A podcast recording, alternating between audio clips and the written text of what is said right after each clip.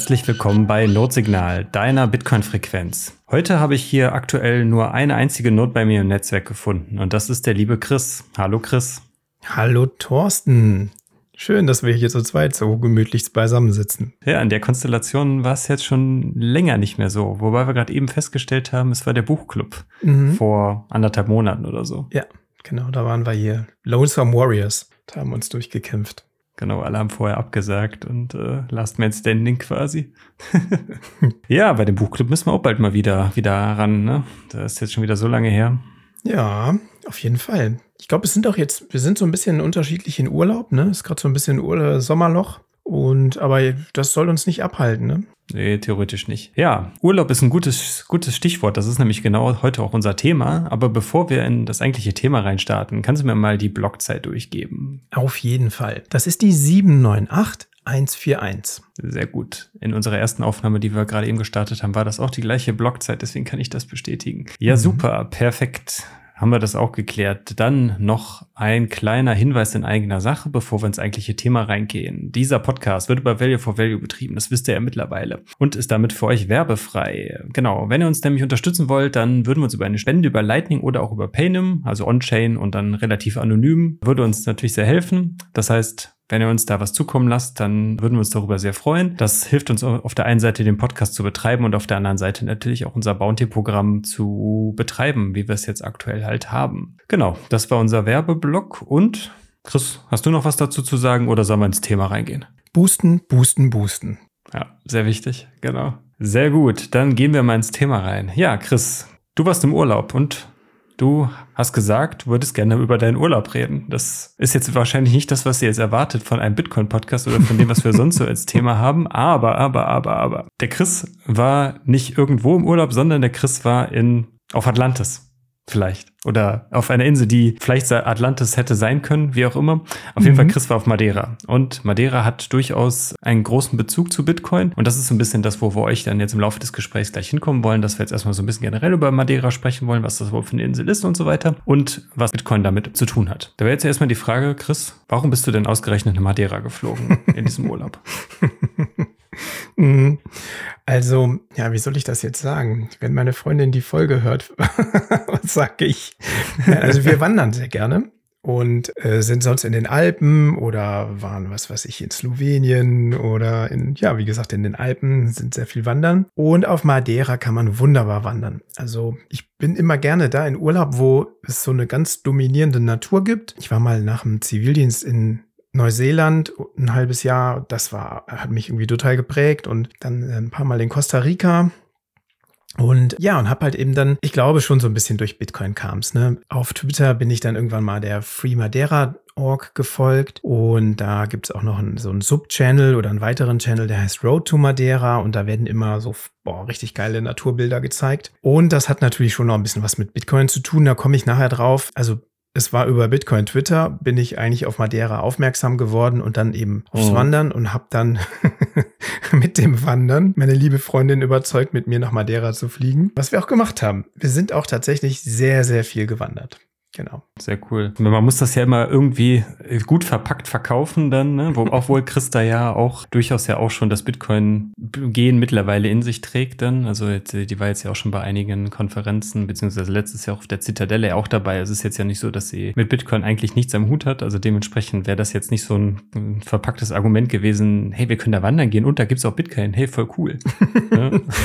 ja, ich musste schon so das, das Wandern ein bisschen mit rein, mit reinbringen. Mhm. Sie hat dann auch gesagt, so, wir fahren doch nur wegen Bitcoin dahin. Und dann bin ich, nein, nein, auf keinen Fall. Das ist ganz schön da und man kann super wandern. Und es ist auch wirklich atemberaubend, ja. Das ist wirklich eine mhm. tolle, tolle, tolle Insel. Ja, meine Eltern waren da auch schon zwei oder dreimal, die waren auch immer wieder begeistert und sind deswegen da auch schon ein paar Mal dann gewesen. Also die finden die Insel auch sehr, sehr schön. Gerade weil die ja dann auch so von der, von der Natur, wie du es gerade beschrieben hast, ja auch äh, durch dieses, ja, sehr stabile Wetter, das ganze Jahr über mhm. sind da ja durchaus dann Temperaturen von so 20, 25 Grad, je nachdem halten. Also es wird da nie wirklich richtig Winter. Im Gegensatz zu so am, am Mittelmeerraum, wo es ja dann in den Wintermonaten schon dann relativ kalt wird und man da ja eigentlich gar nicht mehr so wirklich viel machen kann dann. Mhm. Ja, das liegt ja, also ziemlich im Atlantik. So mhm. gehört ja zu Portugal, liegt, hm, ich habe es mir erstmal aufgeschrieben hier, 951 Kilometer südwestlich von Lissabon. Allerdings auf der Höhe, also tiefer, ne, südlicher, südwestlicher und 737 Kilometer westlich von Marokko. Ich meine auf der Höhe von Casablanca. Also es liegt so im Atlantik und hat so einen Hochseecharakter. Ja, und das macht das, glaube ich, so besonders. Also es gehört da irgendwie geologisch eher dann zur afrikanischen Platte und ähm, ist aber eben politisch Europa, gehört zur EU, mhm. zu Portugal. Und ja, aber die, die, die, diese geografische Lage ist halt eben sehr besonders. Ne? Also die, die Insel ist aus so einem vulkanischen Hotspot entstanden und die Küsten gehen dann direkt, also wenn du an der Küste bist, dann geht das, geht die Klippen gehen dann halt einfach 4000 Meter bis zum Meeresgrund runter. Und das ja, mhm. macht es irgendwie ganz besonders. Ne? Dieses Klima, da ist sehr viel Wasser im Norden, da regnet es ganz viel. Im Süden ist es eher ein bisschen trockener und hast sehr viel Sonne. Und es ist überwältigend grün und total bergig. Also wenn du kannst da in oh. Funchal landen und wenn du aber jetzt keine Ahnung deine Unterkunft ein bisschen außerhalb von Funchal hast, musst du eigentlich sofort irgendwie in die Berge fahren und das ist richtig cool. Das fand ich ganz, also ganz die, die, die Natur dominierte halt. Ne? Der Mensch hat sich da so angesiedelt und hat sich da irgendwie mit so einem arrangiert, aber am Ende äh, dominiert die Natur da. Das finde ich halt immer so faszinierend. Hm. Ja, naja, das stimmt. Ja, ich, ich selber war auf, auf, auf Madeira noch nicht, war nur ein paar Mal auf den Kanaren. Das liegt ja mhm. noch ein bisschen weiter südlicher. Da ist das ja auch quasi auch sehr vulkanisch, also auch viele Vulkane, beziehungsweise dann auch dann, die, die Berge sind ja dann, dann ja auch relativ hoch. Kleiner Funfact dazu, auf Teneriffa ist ja der Teide, der irgendwie mit dreieinhalbtausend Metern der höchste Berg von Spanien ist. Also der liegt halt nicht äh, in mhm. Spanien auf dem Festland, sondern halt auf, auf den Kanaren, die ja dann zu, auch zu Spanien gehören. Genau, und da gibt's ja dann da noch die, die Azoren. Mhm. Die gibt es ja auch dann noch, im, die liegen ja, glaube ich, noch weiter draußen und die gehören dann wieder zu Portugal, wie mhm. jetzt dann Madeira halt auch. Ne? Also das ist ja schon alles, alles sehr ähnlich da, wobei halt äh, ich schon sagen würde, dass Madeira und die Azoren schon wesentlich grüner sind als die Kanaren. Die Kanaren sind ja schon sehr, sehr karg und in vielen Fällen dann äh, und sehr, sehr trocken dann. Ja, genau. Also es ist total grün da. Also Madeira heißt auch ähm, Holz und Mhm. Es ist eben sehr, sehr viel Wald. Sehr, es gibt diese Lorbeerwälder. Es ist sehr, sehr grün. Es ist so richtig überschwänglich grün. Ganz, ganz viele Blumen. In unserem Frühjahr blüht da auch total viel. Es hat jetzt, jetzt auch noch ganz viel geblüht. Wie heißt das denn jetzt nochmal? Hortensien, glaube ich. Gibt es überall. Die stehen da überall am Straßenrand. Mhm. Es ist einfach ganz viel Wasser auch da. Und das macht es halt eben so grün. Ja, wenn du sagst, das liegt ziemlich weit draußen, du hast gesagt 900 Kilometer oder 950 Kilometer von Lissabon und 700 Kilometer westlich von Marokko. Ja, da kommt man wahrscheinlich am besten mit dem Flieger dann hin, vermute ich mal. Genau. Also wir sind jetzt von Frankfurt geflogen. Das sind so knapp vier Stunden. Äh, man kann, glaube ich, auch von München fliegen oder von Amsterdam. Düsseldorf ah, war, glaube ich, geht nur auch. mit. Geht auch direkt? Das weiß ich nicht.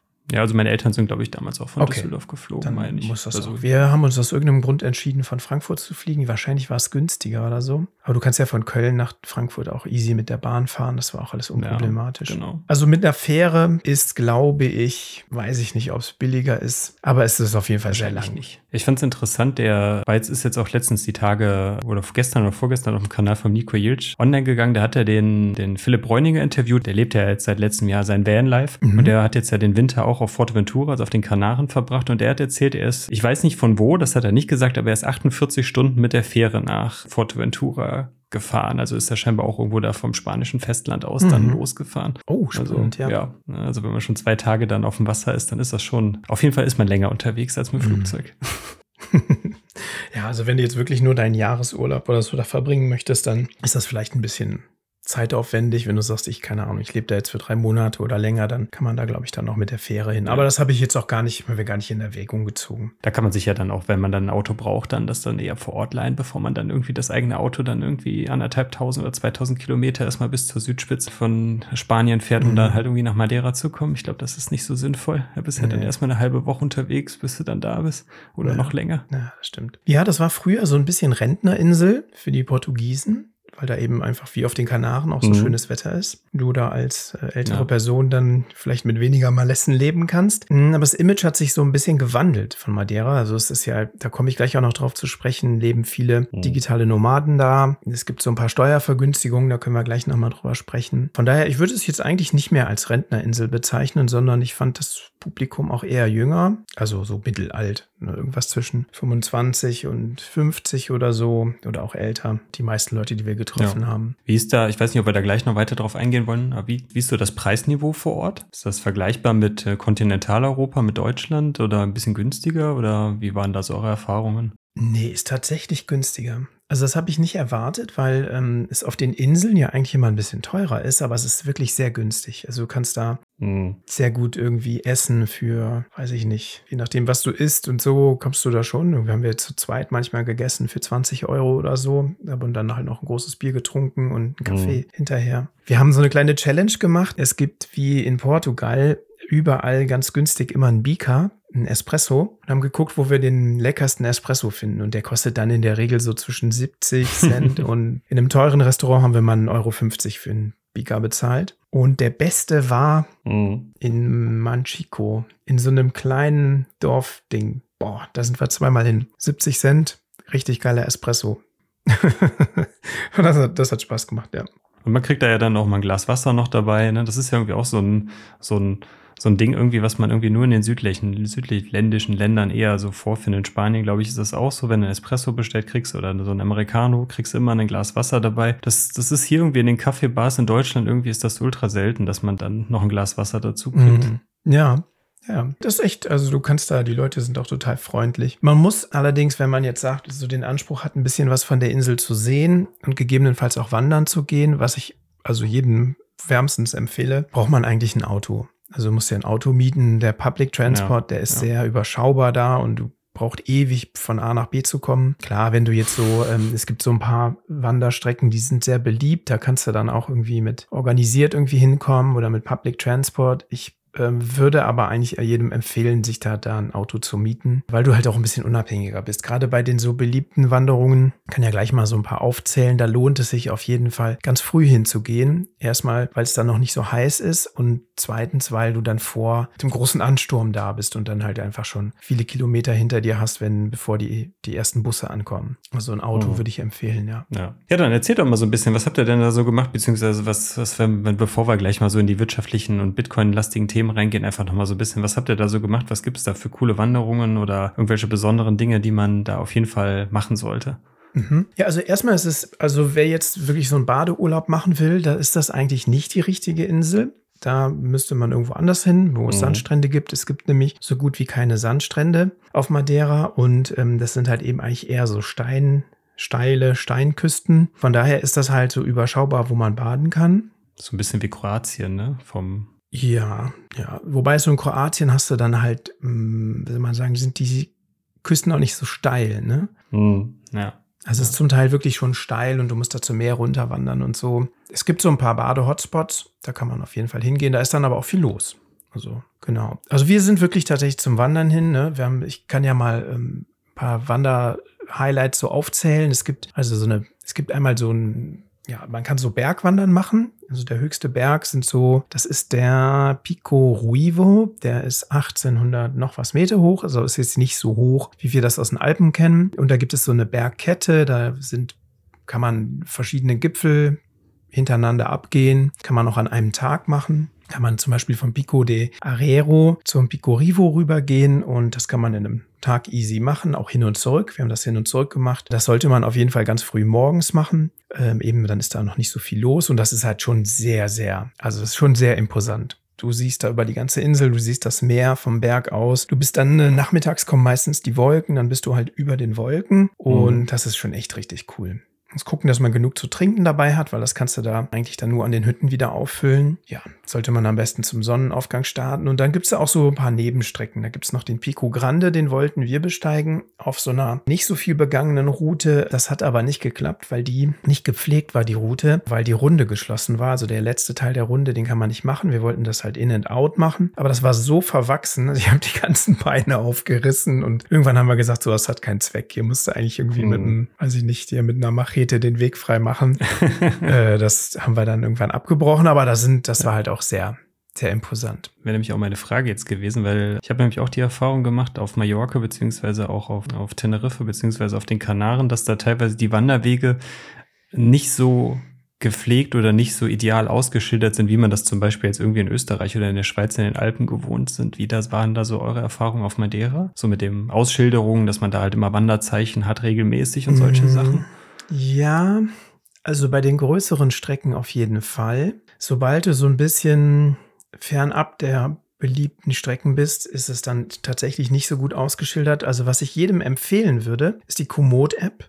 Ich weiß nicht, ob du die mhm. kennst, Thorsten. Das ja, ist ja, ja so ja. eine Sportrouten-App, wo du Fahrradstrecken, Laufstrecken, Wanderstrecken und so raussuchen kannst. Wer zum Beispiel Trail läuft, der findet ganz viele Trail-Running-Strecken auch auf Madeira über Komoot. Also da sollte man, wir haben uns, wir haben sehr, sehr viel mit Komoot gemacht. Und da muss man dann zum Teil gucken, ne? Ah, jetzt geht's hier lang auf unserer Karte, nichts ausgeschildert, wo müssen wir hin? Da sollte man mhm. sich immer vorher gut informieren, einen Überblick kriegen und dann schauen, dass, wenn man mit Komoot wandert, dass das Handy dann auch genug geladen ist.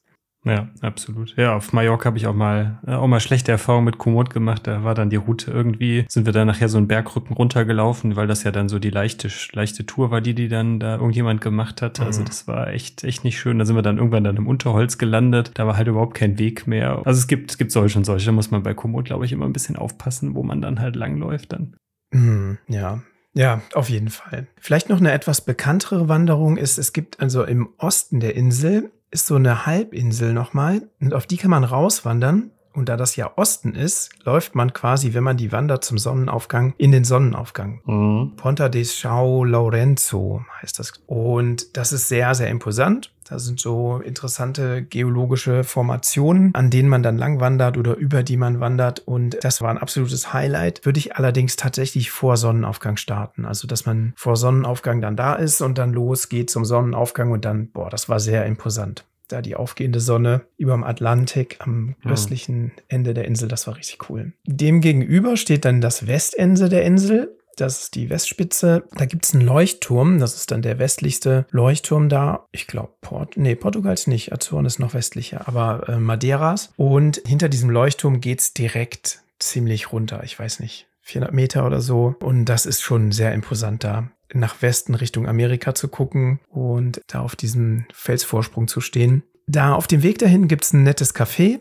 Das packe ich mal in die Show Notes. Die rösten den Kaffee selber. Das waren Südafrikaner meines meine, wenn ich das richtig verstanden habe, der das Café da aufgemacht hat. Und da kriegt man auf jeden Fall einen sehr, sehr guten Kaffee. Mhm. Gato Kaffee, Gato Legal Kaffee. Packe ich in die Show Notes. Oh. Verlinken wir auf jeden Fall. Dann, ne? mhm. Wie ist das jetzt, wo du gerade von Kaffee gesprochen hast? Dadurch, dass das, das Madeira ja schon noch weit genug vom Äquator ist, wird da natürlich kein Kaffee angebaut. Dafür ist es noch wahrscheinlich noch nicht, das Klima nicht gut genug. Aber wie ist das generell da mit den Fruchtplantagen oder Gemüseplantagen oder sowas in der Richtung? Der da irgendwas sehen können, was da vor Ort viel angebaut wird? Ja, also ähm, was sich auf jeden Fall lohnt, ist zum Beispiel mal zum Markt zu gehen sonntags nach Santo da Serra. Mhm. Da waren wir die ersten Tage, haben da auf so einer Farm übernachtet und da ist ähm, Sonntagsmarkt und da kommen eben die Leute da so aus der ja, ich will nicht sagen Hochebene, also das ist ein bisschen höher in den Bergen und bieten da die Sachen zum Verkauf an. Und da, genau, kannst du Bohnen kaufen, Tomaten. Ähm, Tomaten, das ist mindblowing. Also wenn du die da probierst, wie die schmecken, das ist kein Vergleich zu den Tomaten, die wir im Supermarkt haben. ja. ja, also alles Mögliche an Gemüse wächst da, ja. Und da wird er angebaut. Ja, sehr cool. Cool, ja. Ansonsten, ich hatte auch mal, das hattest du nämlich hier auch im Dokument stehen, äh, vielleicht greife ich jetzt schon ein bisschen vor, der, ich hatte mit, äh, mit dem bullischen Mike auch mal auf der, war ich auch mal unterwegs und der war mit seiner Freundin auch auf äh, Madeira und der hatte dann auch sowas von einer Seilbahn erzählt, mit der man da irgendwo dann den Berg irgendwie runterfahren kann oder hochfahren kann. Das steht hier bei dir auch drin. Wo ist, was, worum geht's denn da? Das fällt zur Küste zum Teil wirklich richtig steil ab. Das so, du stehst dann oben mhm. da an der Küste und das geht einfach ein paar hundert Meter runter. Überhaupt ist die Insel ja total hügelig. Also du kommst da nicht weit, ohne irgendwie viel Höhenmeter zurückzulegen. Und es gibt sieben Seilbahnen auf Madeira, die Orte verbinden oder zum Beispiel ähm, den wirklich de, unten den Küstenort, der direkt auf Meeresniveau liegt, mit dem nächsten Ort, der oberhalb liegt, ein paar hundert Meter höher. Und da gibt es, das meinte wahrscheinlich der Mike, eine Seilbahn, die runter in so ein, ja, es ist die steilste Seilbahn dort. Die fährt, glaube ich, 430 Meter, 430 Höhenmeter legt die zurück innerhalb von 600 Metern Strecke. Und da kannst du dann runterfahren. Kannst das auch runterwandern oder runterfahren und raufwandern. Das ist schon sehr imposant. Muss man ein bisschen Höhen, mhm. keine Höhenangst haben. Kannst du für mittlerweile sind es 5 Euro hoch und runter fahren. Mhm, klingt ja schon fast wie so ein Aufzug bei 400 Meter, 400 Höhenmetern und 600 Meter Strecke. Ja. ja.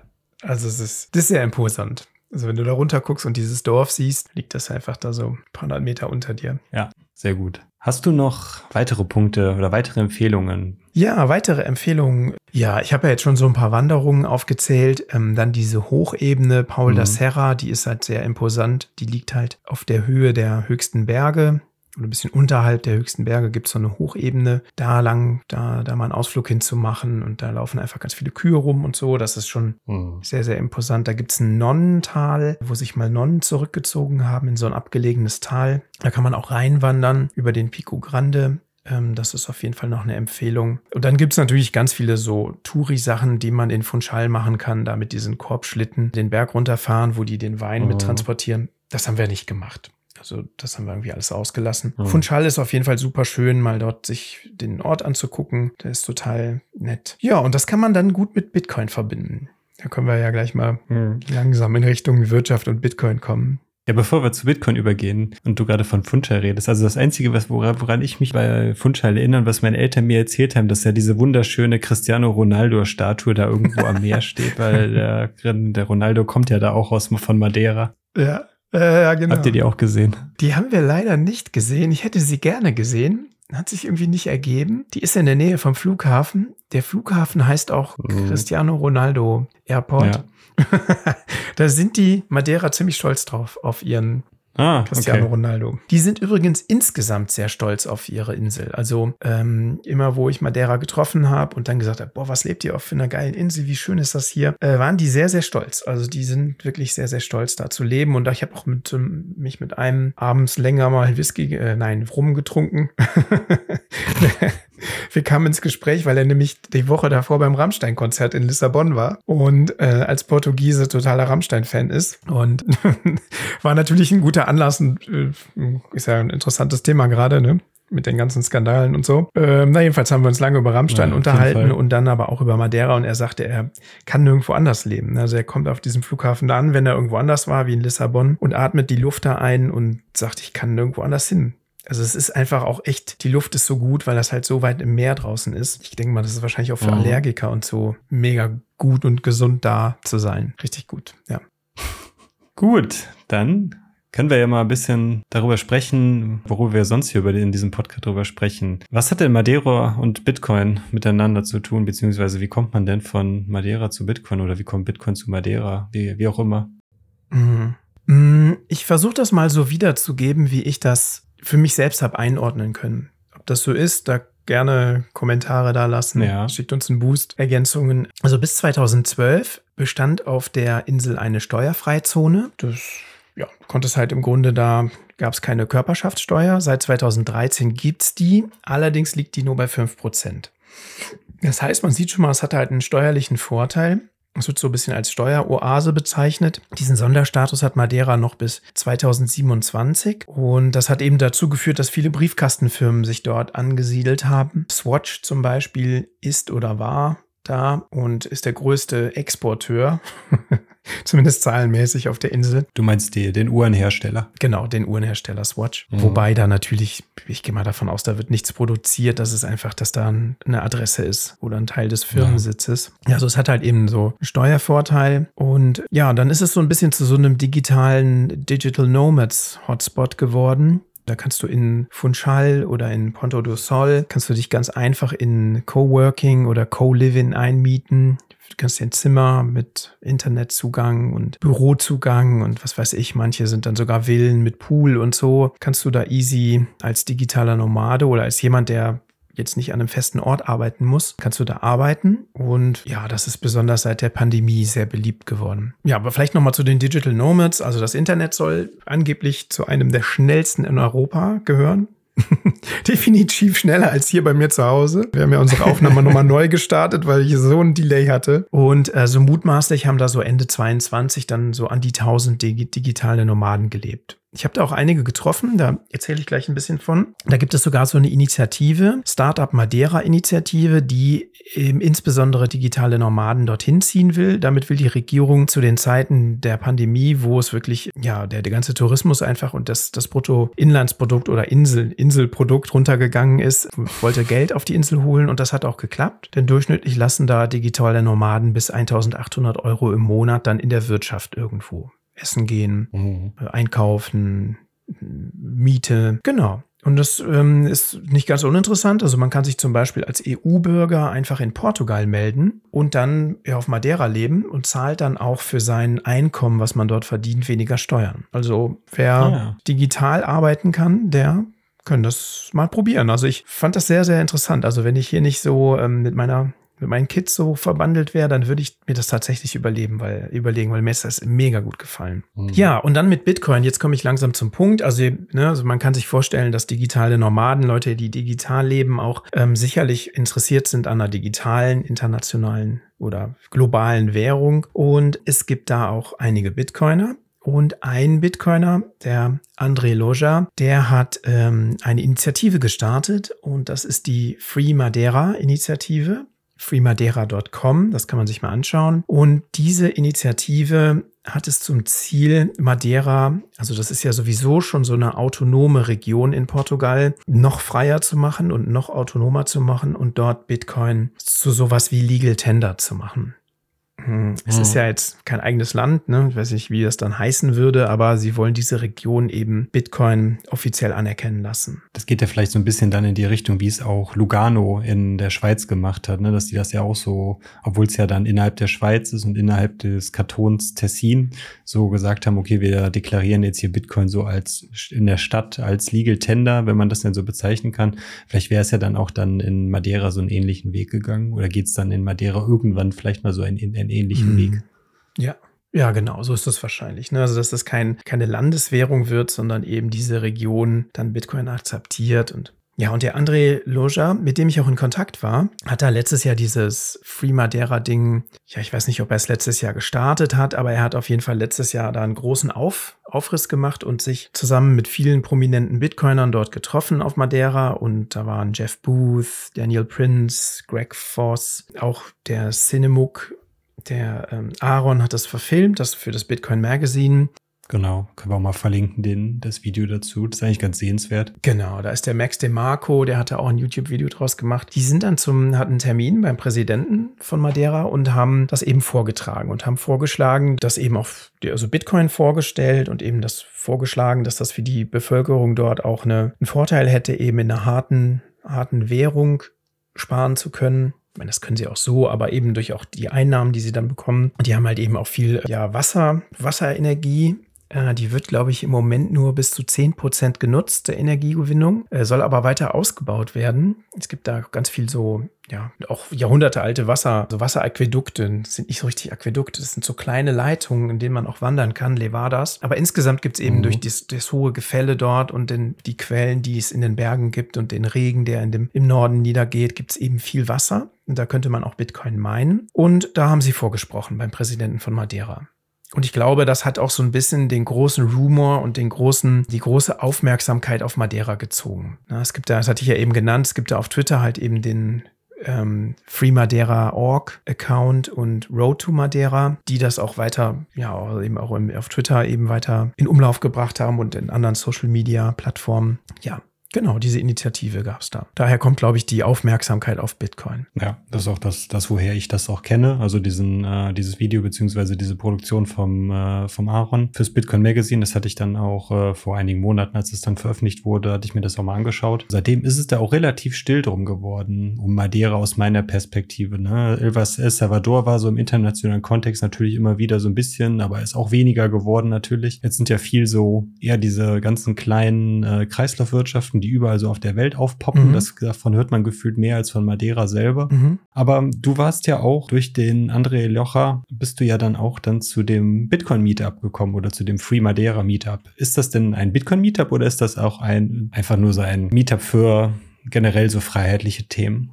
Wie waren denn da so deine Erfahrungen, die du da gemacht hast oder wie bist du dazu gekommen? Mhm. Ja, vielleicht noch mal ganz kurz zu diesem freemadeira.com. Also ich glaube, es ist ein bisschen ruhig darum geworden. Mhm. Ja, vielleicht kommen wir da gleich noch mal drauf. Also es gibt da ein Free Madeira Meetup, was der André auch organisiert. Ich bin dazu gekommen, ich habe auf Twitter gepostet, hey Leute, ich fahre nach Madeira in äh, irgendwelche Bitcoin-Tipps. Und dann hatte mir der Volker, unser lieber Volker, ganz viele Sachen Mhm. geschickt und hat gesagt, ja, guck mal da. Und da ist auch der Nico vom Konsensus Verlag, der lebt auch dort. Also kennen wahrscheinlich einige diesen, ja, so einen Bitcoin-Verlag, der Bitcoin-Bücher in verschiedenen Sprachen rausbringt. Und der Nico, der diesen Verlag gegründet hat und dort, ja, den auch betreibt, der lebt in Funchal. Und ähm, ich war mit dem schon mal in Kontakt, weil ich mal überlegt hatte, ein Audiobook zu machen für ein Knut Swanholm Buch. Und da das bei äh, bei Konsensus verlegt ist, habe ich da mit dem Knut und dem Nico schon mal Kontakt gehabt und habe ich ihn nochmal angeschrieben. Und dann war ich mit, ja, auf den Hinweis von Volker hin auch nochmal dann mit äh, Nico in Kontakt und habe mit ihm einen Kaffee getrunken in Funchal und dann sagte er, ja, hör mal, du bist doch auch nächste Woche noch da. Da ist das Meetup. Und dann haben wir so beim Kaffeetrinken so ein bisschen erzählt und ich habe einfach auch, weiß ich nicht, das ergab sich so viel erzählt, was sich jetzt bei uns in der deutschsprachigen Community so getan hat in den letzten drei Jahren. Und dann Mhm. kamen wir irgendwie darauf, ich weiß nicht, ob das seine oder meine Idee war, so, so hör mal, erzähl das doch mal beim Meetup. Und dann,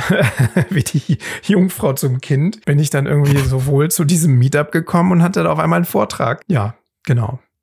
da kann ich ja gleich ein bisschen was drüber erzählen. Also dieses Meetup, das findet im Cowork von Schall. Das kann man sich auch angucken. coworkvonschall.com packe ich in die Shownotes Mhm. in so einem Coworkspace statt. Da steht auch draußen ganz groß an der Tür, Bitcoin accepted hier. Da kann man auch mit Bitcoin bezahlen. Also dieses ganze Thema freie, autonome Region, digitale Nomaden und Bitcoin spielt da sehr miteinander zusammen. Das war ja deine Frage, ne? Genau. Und da bin ich dann zu dem Meetup gegangen, hatte da nachts vorher noch meinen Vortrag gemacht auf dem Handy. Ich habe überhaupt keinen Rechner mit gehabt. Habe den auf dem Handy da zusammengeschustert. Und da gab es zwei Vorträge vor mir, hat also Rob und Sylvia Brinded. Äh, die leben auf Madeira. Die Sylvia ist eine Deutsche und die machen auch Homeschooling mit ihren Kindern auf Madeira und äh, beziehungsweise machen so ein Unschooling. Also die Kinder gehen nicht zur Schule, sondern werden eben entweder zu Hause geschult oder in so einem Hub. Und die wollen jetzt so einen Hub auf, also so einen richtig großen internationalen Hub aufbauen, wo du als jemand, der Homeschooling machen möchte, mit deinen Kindern hingehen kannst. Die können, du kannst dann dort leben. Ähm, Das soll so ein, ein Stück Land sein,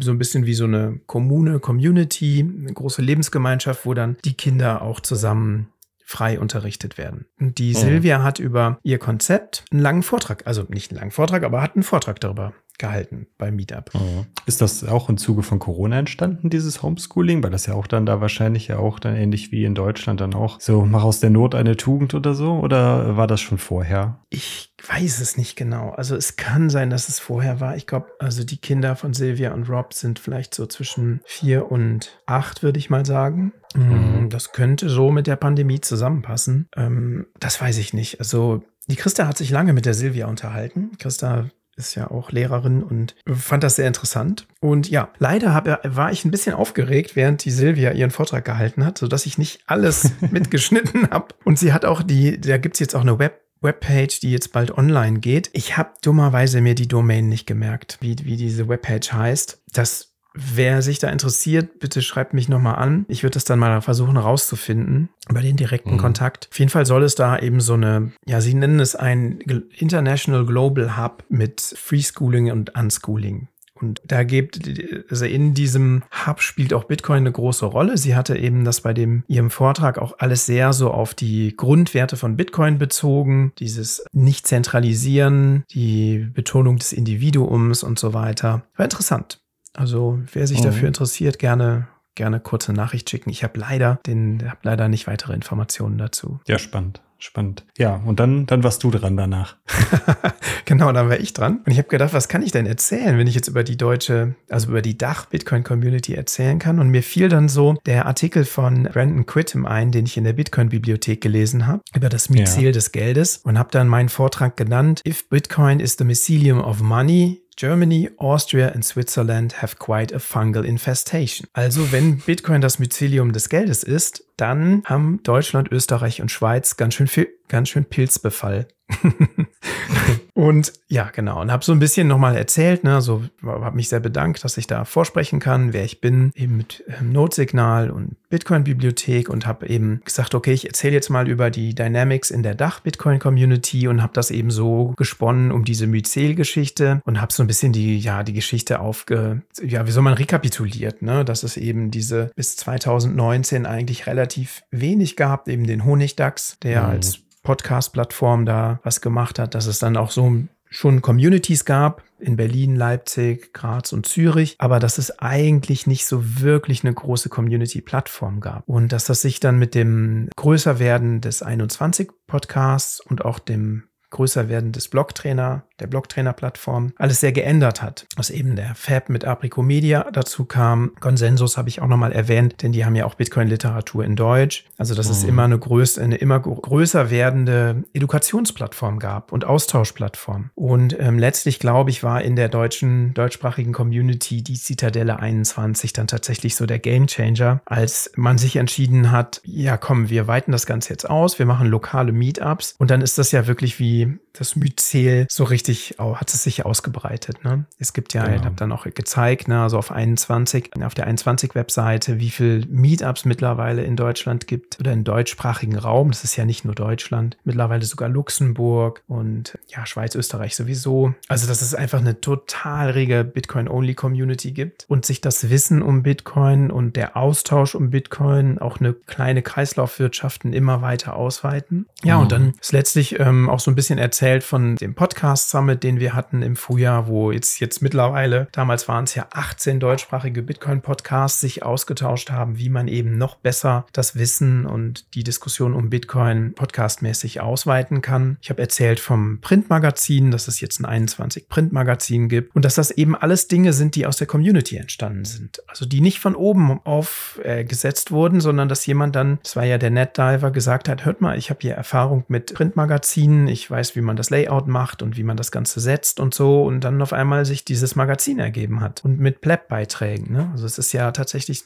total ja aus der Community heraus. Ich habe erzählt vom Bitcoin Hotel, dass eben das, dass das auch so ein, so ein Hub geworden ist und dass es jetzt die BTC 23, die BTC 22 gab. Dieses Jahr die erste Schweizer Bitcoin Konferenz, die Swiss Bitcoin Conference in Kreuzlingen, dass es Firmen gibt, die aus der Community entstanden sind. Seedor, TerraHash, UTXO Solutions, Shoutout Martin. Dass es aber auch Firmen gibt, die einfach sehr interaktiv mit der Community sind, die es schon vorher gab. Ne? So Bitbox, ehemals Shift Crypto, die 21 Bitcoin App, Coinfinity, Relay, Pocket, alles Firmen, die eng mit der Community verbandelt sind und ja, ja habe also versucht, so eine Diskussion anzuregen, wie das gekommen ist und habe dann am Ende auch so ein bisschen über Gigis Projekt 21 World erzählt. Mhm. Das kannten die meisten schon, aber sie hatten halt, glaube ich, noch nicht so einen 1 zu 1 Bericht wirklich aus, aus einer Community heraus. Und last but not least gibt es jetzt auch einen portugiesischen 21-Kanal, Venteum, der auf oh, Twitter zu dem cool. Zeitpunkt, als ich da war, 60 Follower hat.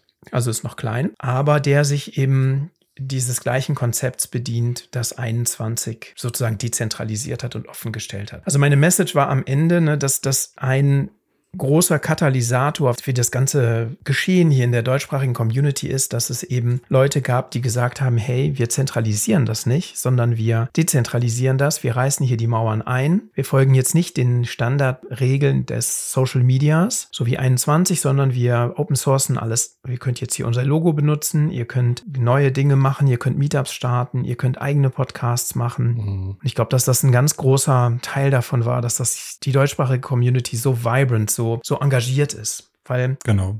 Glaube ich auch. Mhm. Ich habe ein, ein äh, Zitat von Brandon Quitten aus, aus dem Interview, was ich mit ihm gemacht habe, also dem Autor dieser Myzel-Geschichte. Den hatte ich nämlich im Interview gefragt, why are people so enthusiastic and motivated once they understand what Bitcoin is all about? Warum werden die Leute so enthusiastisch und motiviert, wenn sie einmal verstanden haben, worum es bei Bitcoin geht. Wenn sie einmal verstanden haben, dass es nicht nur eine Investition ist, nicht irgendwas, wo du get rich quick scheme. Und dann hat der Renton Quittem geantwortet, separating money from state is a morally just cause. Once you view Bitcoin properly through that lens, you do feel like you want to contribute because it's something bigger than yourself. Also das Trennen von Staat und Geld ist eine moralische Sache. Und wenn man einmal Bitcoin durch diese Perspektive betrachtet hat, dann hat man das Gefühl, dass man dazu beitragen möchte, weil es etwas ist, was größer als man selbst ist. Und ich glaube, dass tatsächlich bei uns in der deutschsprachigen Community genau das passiert ist. Also, dass Leute Interesse an Bitcoin hatten, weil es eben vielleicht Number Go Up oder interessante Invest, äh, äh, hier sagt man, Invest ist, aber dass durch diese ganze Education, die diese Plattformen gemacht haben, die ich alle gerade genannt habe, zu dem wir ja auch gehören, eben mhm. auf einmal dieses Gefühl kommt, boah, ich kann jetzt hier wirklich an etwas beitragen, was wirklich einen Unterschied macht, was die Welt besser machen kann und es dann dazu führt, dass die Leute kooperieren, ihre Expertise einbringen, keine Ahnung, ein Printmagazin machen, einen Podcast machen, äh, anfangen zu coden. Ich habe einen getroffen, den Eddie, der Informatiker ist und Developer und der angefangen hat bei Join Market zu coden weil er es gesagt hat, ich muss jetzt was für Bitcoin machen. Das war nachdem der Gigi aufgerufen hat, hier Leute, ähm, mhm. wer kann coden, wer hat Lust an Join Markets mitzuarbeiten. Und der Eddie hat eine Weltreise gemacht mit seiner Familie und zwischendrin angefangen an Join Markets zu arbeiten. Den habe ich da in, der war auch beim Meetup. Sehr cool. Wie viele Leute waren denn bei diesem Meetup da? Einfach mal, um so ein Größenverhältnis zu bekommen mhm. für die Leute, die jetzt hier so auf deutschen Meetups unterwegs sind. War das groß, war das klein, war das überschaubar? Ich hatte auch ein paar Fotos auf Twitter gesehen, können wir vielleicht auch mal verlinken. Erzähl mal. Ja, also es war nicht so riesig. Ich würde sagen so 30, 40 Leute zwischendurch. Naja, doch schon. Das Interessante ist, dass die meisten, würde ich sagen, Experts waren. Also mhm. ich würde jetzt mal wirklich aus dem Bauch heraus sagen, dass mindestens 70 Prozent der Teilnehmer äh, nicht Madeira oder nicht Portugiesen waren.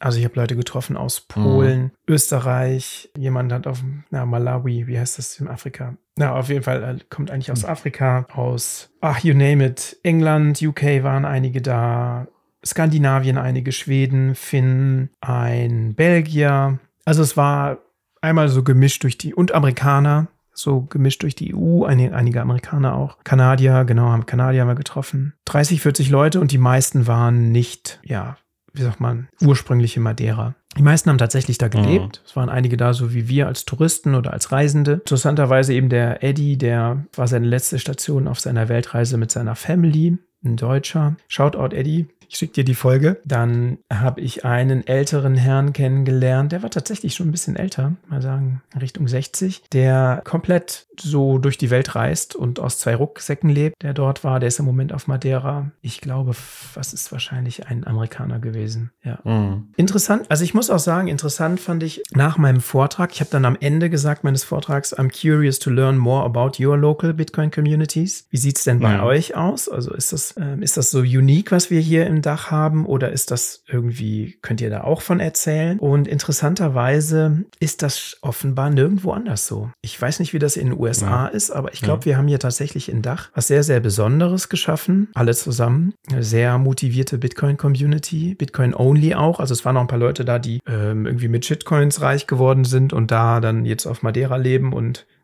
früh, früh Rente oder ja, ja, ich fange jetzt mal wieder an zu arbeiten. Eigentlich bin ich äh, Illustrator und äh, mache ich jetzt mal wieder. Ich habe jetzt gemerkt, da ah, mit den Shitcoins, das ist nichts. Bitcoin scheint da doch die Lösung zu sein. Mhm. Also dafür, dass Madeira so gehypt wird für Bitcoin, habe ich fand ich erstmal, dass es nicht so viele Leute waren. Dann war ja. ich überrascht so über die Diskussion nachher, dass tatsächlich das sehr außerordentlich ist, was wir hier in Deutschland haben. Und ich glaube auch, dass das wie soll man sagen, Education Level, was wir um Bitcoin haben, was durch die Podcasts, durch alle, die ganze, die ganze Community, die wir angestoßen oder die sich selber immer weiter motiviert, das ist schon ziemlich hoch. Ja, auf jeden Fall. Ist ja auch nicht nur jetzt äh, die Podcasts oder die Leute, die Blogs oder sowas schreiben, dieser Austausch in diesen ganzen Telegram-Gruppen, ne, wo dann halt jemand eine Frage hat und dann äh, melden mhm. sich direkt zwei, drei Leute, die das dann ausführlich dann beantworten. Das ist ja auch, das darf man ja auch nicht unterschätzen, wie viel Informationsaustausch und Wissensvermittlung da stattfindet. Mhm. Also es war so sehr durchmischtes Publikum vom, wie soll ich sagen, ich will das jetzt gar nicht bewerten, so vom, mhm. ja, wie soll man sagen, Education Level oder Wissensstand. Also es kamen viele Fragen, die dann eher so in Richtung,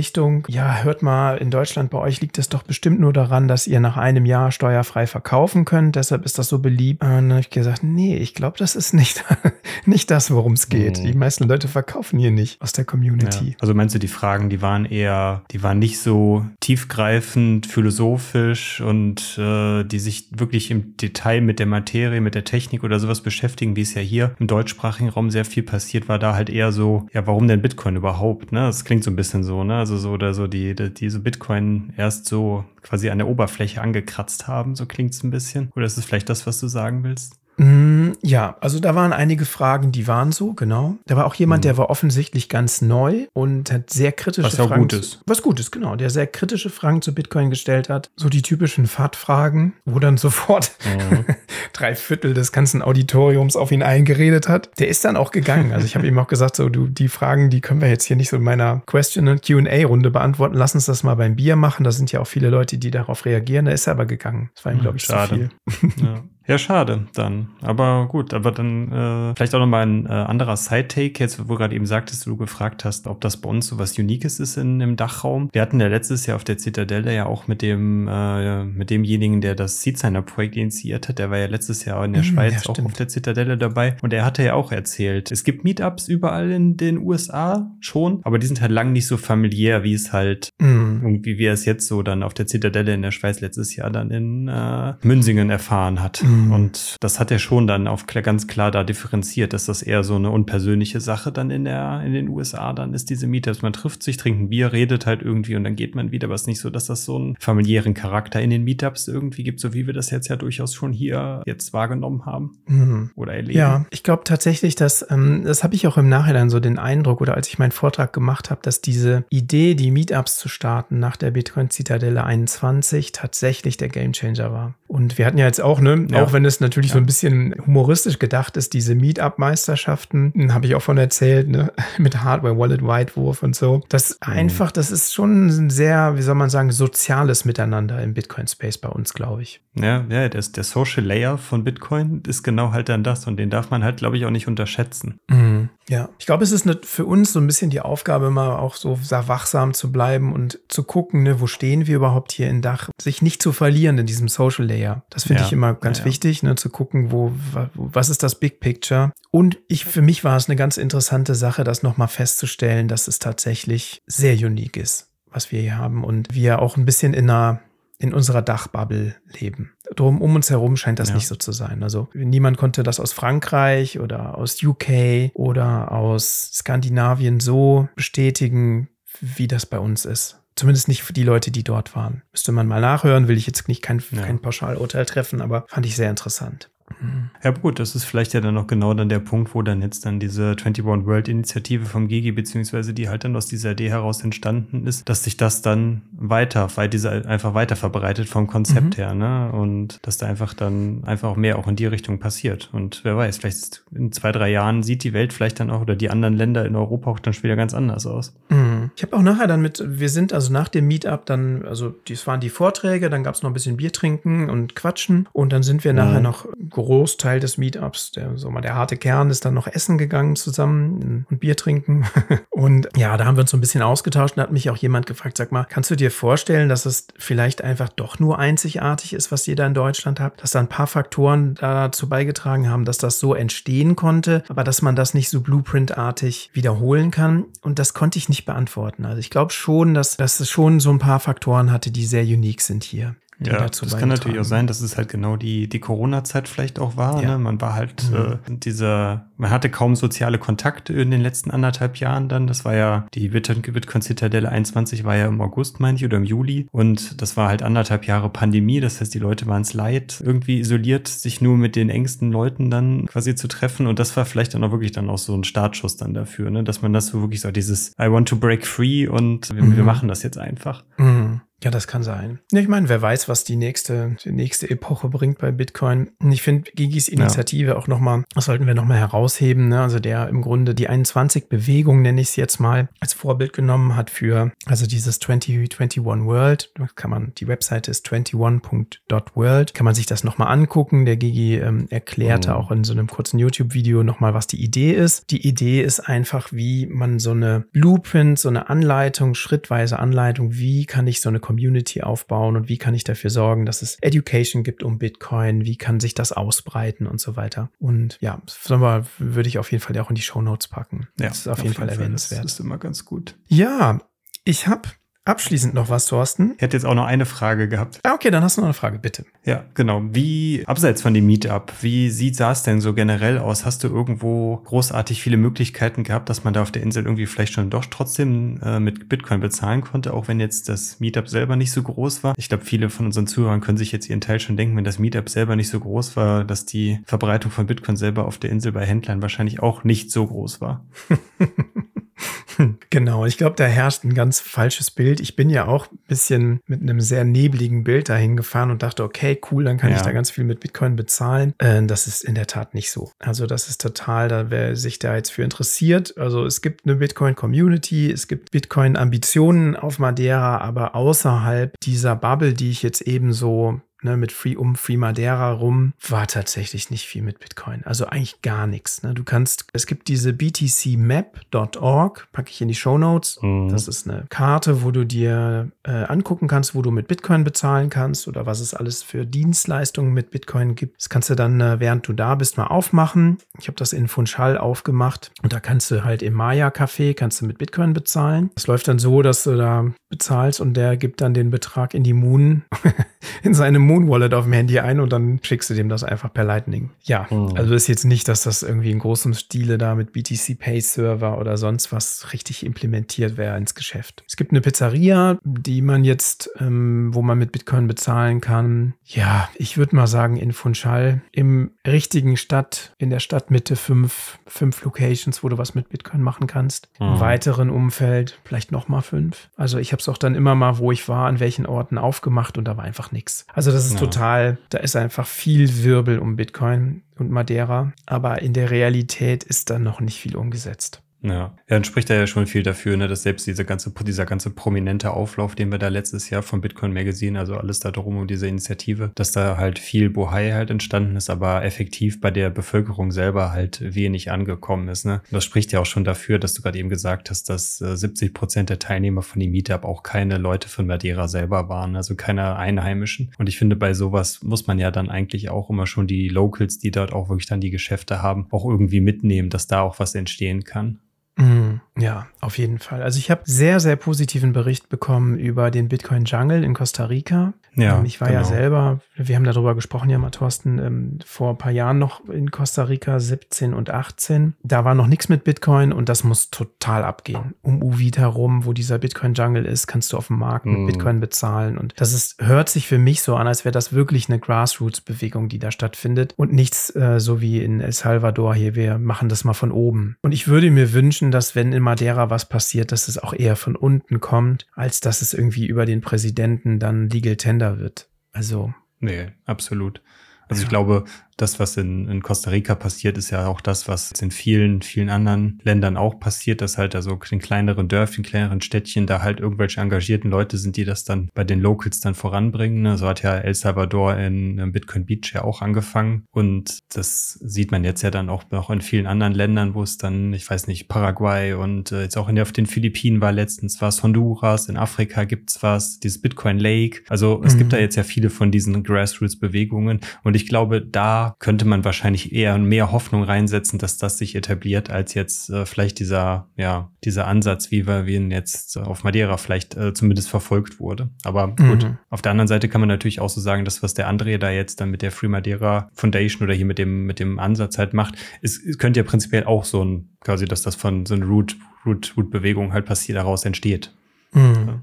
Aber ja. Ja, total ich glaube, für, für so eine Grassroots-Bewegung braucht es eben genau das, was wir hier in Deutschland äh, glücklicherweise hatten in den letzten Jahren, also dass es ganz viel Education gibt. Mhm. Ich glaube auch weiterhin, ne, das, ich habe das mal irgendwo gehört und propagiere das ja auch immer, diesen Spruch, Bitcoin Adoption is a function of Bitcoin Education. Also die Adoption hängt davon ab, wie weit die Education um Bitcoin verbreitet wird und nicht wie irgendein Präsident das von oben auferlegt. Also ich würde da immer der Education für die normalen Leute den Vorrang geben. Immer. Nee. Das ist ja auch ein bisschen das, worauf 21 World abzielt. Genau. Man sieht es ja auch, die, äh, die Berichte auch aus El Salvador, auch das, was Jan Paul letztes Jahr, als er ins El, im November in El Salvador war, auch da war. Das ist ja auch dieses, dieses äh, Dekret von oben, dass das alles schön und gut ist, aber die Leute ja einfach keinen keinen Bezug zu Bitcoin haben, nicht wissen, wie sie damit umzugehen sollen. Und das ist ja dann auch das, was René über da bei uns im Podcast gesagt hat, auch, dass im Jahr zuvor von 21 auf 22, dass da einfach weniger Leute Bitcoin akzeptiert haben oder Händler Bitcoin akzeptiert haben als noch im Jahr davor. Ne? Also dass mhm. das einfach von 21 auf 22 wieder weniger geworden ist, obwohl da schon wieder ein Jahr ins, ins Land vergangen ist, wo die Leute theoretisch hätten mehr über Bitcoin lernen können, was ja dann scheinbar auch nicht passiert ist. Mhm. Ja, da habe ich jetzt keinen, war noch nicht in El Salvador. Bin gespannt, es wird ja auch dieses Jahr wieder eine Delegation. Mhm. Der Fulmo, der Jeff organisiert ja was. Bin gespannt, was sie erzählen. Ich bin so, ja, wie gesagt, ich wiederhole das nochmal kritisch bei den Projekten, die so von oben auf das so top-down machen. Ja, ja. Ja. Das stimmt. Ja, ich habe noch einen Punkt, äh, wo es um Bitcoin bezahlen geht, der, den möchte ich noch hervorheben, nämlich wer nach Madeira fährt und Lust hat, Yoga zu machen, der kann sonntags in den, ich muss es mal nachgucken schnell, in den Santa Catarina Park in Funchal gehen. Dort machen nämlich die Nina, so habe ich es verstanden, und der Roel, den Roel habe ich getroffen beim Meetup. Roel hat auch lange in Deutschland gelebt, ist aber, jetzt darf ich nichts Falsches sagen, Belgier. Und äh, die machen Yoga und das kannst du in Bitcoin bezahlen. Also das ist Yoga draußen im Park. Du kannst dann nachher in Bitcoin spenden. Wer sich dafür interessiert und nach Madeira fährt und Bock auf Yoga hat, der sollte nachgucken unter Nina Souza, S-U-Z-A, also ninasusa.com. Da findet ihr die Infos. Oder einfach in die Free Madeira Gruppe schreiben, dann äh, kriegt ihr da auf jeden Fall auch geholfen. Jeden Sonntag. So, ja. das wollte ich noch sagen. Ich habe mich sehr gut mit dem Roel unterhalten und ich wünsche den beiden ganz, ganz viel Erfolg mit ihrem Yoga, Yoga Retreat, was sie dort machen. Hm, ja, sehr cool. Ja, verlinken wir auf jeden Fall auch in den Show Notes. Dann könnt ihr da, wenn ihr nach Madeira fliegt und Bock auf Yoga habt und das auch gleichzeitig noch mit Bitcoinern zusammen machen wollt, dann äh, die, die Nina und ihren Mann Partner, mhm. wie auch immer, dann kontaktieren und das dann mit denen zusammen dann machen, wenn ihr dann auf Madeira mhm. seid. Genau. Wenn ich das jetzt hier so sehe, haben wir eigentlich bis auf einen Punkt alles, was wir auf die Agenda gesetzt haben, abgehakt. Es gibt noch eine kleine, was du halt auch gelernt hast, was, wovon ich jetzt bis gerade eben, als ich das gelesen habe oder du mir das erzählt hast, auch noch nichts gehört habe. Es gibt auf Madeira oder soll auf Madeira auch eine Konferenz, ein Event, also was Größeres geben. Was gibt es denn da? Ja, und zwar, das habe ich auch erst äh, auf Madeira richtig gelernt. Ich wusste es vorher auch nicht. Gibt es nächstes Jahr die Bitcoin Atlantis Conference auf Madeira vom 1. bis zum 3. März. So, und jetzt schließt sich die Klammer, warum diese Folge heißt Bitcoin. Nein, Madeira ist Atlantis. Also es ist also eine Atlantik-Bitcoin-Konferenz mitten auf dem Atlantik in Madeira. Und genau, die wird mitorganisiert auch vom André, der freemadeira.org organisiert. Das ist ein Organisationsteam, die haben auch schon eine Webseite, das heißt bitcoinatlantis.com und es haben wohl schon ziemlich renommierte Speaker zugesagt. Jack Dorsey, Michael Saylor, Jack Mellers, Jeff Booth, Preston Pisch, Knut Swanholm, der Obi von Feddy, Troy Cross, Lawrence Leppard und so weiter. Also das Who is Who, Alex Gladstein. Mhm. Ich bin sehr gespannt. Ich fände es eine super Ausrede, wieder nach Madeira zu fahren. Es ist allerdings auch so eine, also von der Who is Who, von den Namen eher so ein großes Ding, also keine Pleb-Konferenz. Sie ist noch nicht besonders groß announced, ne? Ich habe mit dem Philipp gesprochen. Der Philipp kommt aus Berlin und der arbeitet als Illustrator für die Konferenz und macht die ganzen äh, Web-Illustrations und so und habe gefragt, ob er nicht mehr zu uns in den Podcast kommen will und ein bisschen was über die Konferenz erzählen will. Philipp, ich habe verstanden, du hast nicht so große Lust auf Podcast. wenn du das hörst, ich schicke dir die Folge. Überleg doch mal. Fände ich voll cool. Also, wenn wir hier die, wenn wir das ein bisschen bewerben könnten. Genau. Das ist noch eine, ein Announcement, was ich machen wollte. Man kann jetzt schon Tickets kaufen. Sign up for Tickets. Ah, genau. Get informed when tickets go on sale. Also sie sind noch nicht erhältlich. Ja, aber gut, das ist vielleicht dann jetzt auch dann nochmal, wenn, wenn diese Konferenz dann nächstes Jahr stattfindet, dass das dann das vielleicht dann auch nochmal so ein Weckruf dann für die Community oder auch für die Gemeinschaft, dann die Bitcoin-Gemeinschaft auf Madeira ist, dass da dann auch vielleicht die Locals da auch die Möglichkeit haben, da, wie das jetzt zum Beispiel bei der Adopting Bitcoin in El Salvador ist, dass man da mit sehr, sehr günstigen Tickets für die Locals dann auch die Leute auf diese Konferenz bringt, damit sie halt auch dann in den Genuss dann davon kommen können und vielleicht dann da auch äh, Bildung oder beziehungsweise Wissen über Bitcoin zu bekommen, was, warum das denn vielleicht cool ist, sich damit zu beschäftigen oder vielleicht auch für sie sinnvoll ist. Mhm. Ja. ja, ich hoffe halt, dass es nicht, wie wir das eben gesagt haben, ne, dass es da nicht so eine Sache wird, die jetzt nur von den großen Namen irgendwie vorangetrieben genau. wird. Ja. Ja, ja. Madeira dann letztlich zu so einem, ja, auch internationalen Bitcoin-Hub wird, was ja interessant wäre für wohlbetuchte Bitcoin- Hodler. Mhm. Ich fände es wirklich schöner, wenn tatsächlich, wie du sagst, eine Kreislaufwirtschaft entstehen würde, wenn die Leute äh, die Möglichkeit hätten, mit ihren Dienstleistungen hartes Geld zu verdienen und so. Mhm, ja. Ich bin so ein bisschen, ähm, also ich, ich freue mich, ich denke, ich werde auch versuchen, dorthin zu gehen. Ich habe Bock auf, nochmal nach Madeira zu fliegen und was mit Bitcoin zu machen. Aber ich bin immer bei den großen Sachen so ein bisschen kritisch. Ich weiß nicht. Ja, ja. Absolut. Mhm. Ja, gucken wir mal, ob da, wie sich das so entwickelt und ob man da dann auch im deutschen Space noch mehr darüber hört, dann oder ob wir die einzigen sind, die jetzt darüber berichten werden jetzt in der nächsten Zeit. Wir werden es sehen. Aber zumindest könnt ihr da mal reingucken, wenn ihr irgendwie einen netten Urlaub machen wollt und dann auch die, das vielleicht mit den ganzen Reisetipps, die jetzt gerade zu Beginn der Folge von Chris bekommen, kombinieren wollt und gleichzeitig ein bisschen Bitcoin-Konferenz mitnehmen wollt. Das kann man mhm. sicherlich dann mit einer Woche schön kombinieren oder vielleicht auch mit zwei Wochen. Mhm. Haben wir jetzt eigentlich hier so eine neue, neue Sparte, irgendwie Notsignal Reisejournal oder sowas? Ja. Vielleicht. nee, nee, lass mal. Nee. Mhm. Naja, dafür, dass wir eben gesagt haben, das wird ja bestimmt nicht so lange, haben wir jetzt ja doch wieder ganz schon ziemlich lange gequatscht. Ja, also ich hoffe tatsächlich, mein, mein Ziel war mit dieser Folge jetzt nicht da irgendwie zu erzählen, hey, ich war auf Madeira, sondern einfach so ein bisschen ein klareres Bild zu geben von dem, was mit ja, Bitcoin ja. auf Madeira passiert. Madeira ist unabhängig von Bitcoin absolut eine Reise wert, wenn man auf Natururlaub und Wandern steht. Es gibt auf jeden Fall Dinge, die man dort mit Bitcoin machen kann insbesondere um diese Free Madeira Organisation rum. Ähm, aber es ist schon überschaubar. Es ist wirklich ja. Äh, ich würde sagen, fast darauf reduziert. Ich lasse mich gerne eines Besseren belehren. Ich war jetzt ja auch nur ein bisschen über zwei Wochen da. Ähm, ja. Perfekt. Ich, ich, kann nicht mehr dazu sagen, deswegen. äh, ich habe genug dazu gesagt. Lassen wir es so stehen, in dem Sinne. Wenn wir sonst nichts mehr haben, kann ich nur sagen, Focus on the Signal, not on the noise. Danke, Chris, dass du uns deine Erfahrung geteilt hast. Und bis dahin. Okay, ciao. danke, ciao.